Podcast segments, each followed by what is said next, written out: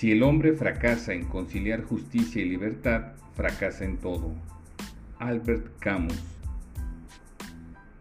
El pasado viernes 16 de abril se publicó en el Diario Oficial de la Federación el decreto por el cual se reforman y adicionan diversas disposiciones de la Ley Federal de Telecomunicaciones y Radiodifusión. La finalidad de este decreto es la creación y operación de una base de datos denominada Padrón Nacional de Usuarios de Telefonía Móvil, o también conocido como PANOUT, el cual estará en posesión del Instituto Federal de Telecomunicaciones a disposición de las autoridades de Procuración de Justicia y será alimentada por los concesionarios de los servicios de telecomunicación. El padrón contendrá multitud de datos personales, entre ellos los llamados biométricos, de todos los que posean una línea celular en cualquiera de sus modalidades, contrato o prepago. Es decir, la inmensa mayoría de los mexicanos estaremos obligados a darnos de alta y registrar nuestros datos biométricos como son la huella digital y facial, así como el iris de los ojos. De lo contrario, se cancelarán las líneas y serán multados. No existirá otra base de datos de mayor tamaño en cuanto al número de titulares. Las últimas cifras indicarían que hablaríamos de un universo de 126 millones de usuarios. La justificación para la creación de este padrón, según el dictamen, es inhibir en su totalidad los principales delitos que aquejan a la sociedad mexicana, mismos que se cometen a través de la utilización de equipos móviles. Fin de la cita.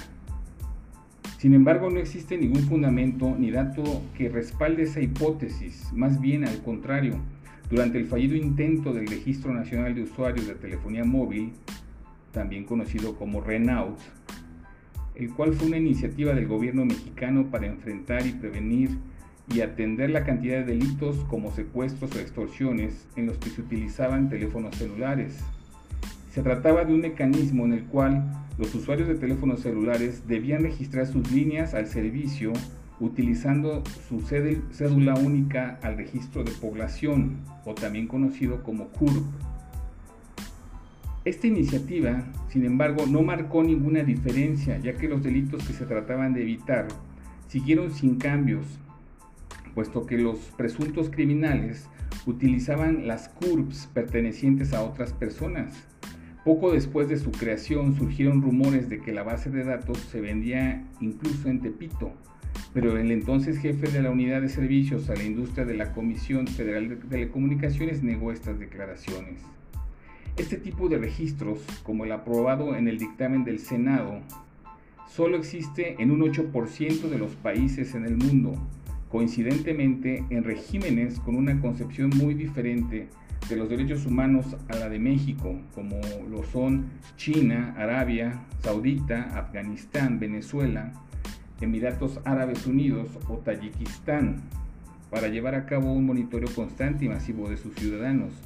Por el contrario, países como Canadá, República Checa, Nueva Zelanda, Reino Unido, entre otros, han rechazado rotundamente su creación por su grave intrusión al menos al derecho fundamental a la privacidad de sus ciudadanos.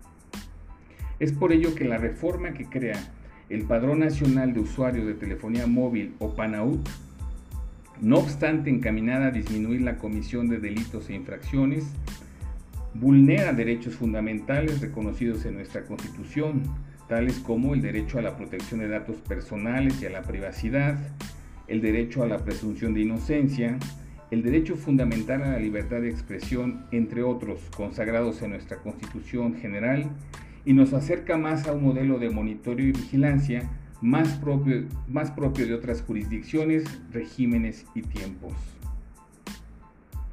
Sígueme en Twitter en arroba Adolfo G. Gracias y hasta la próxima.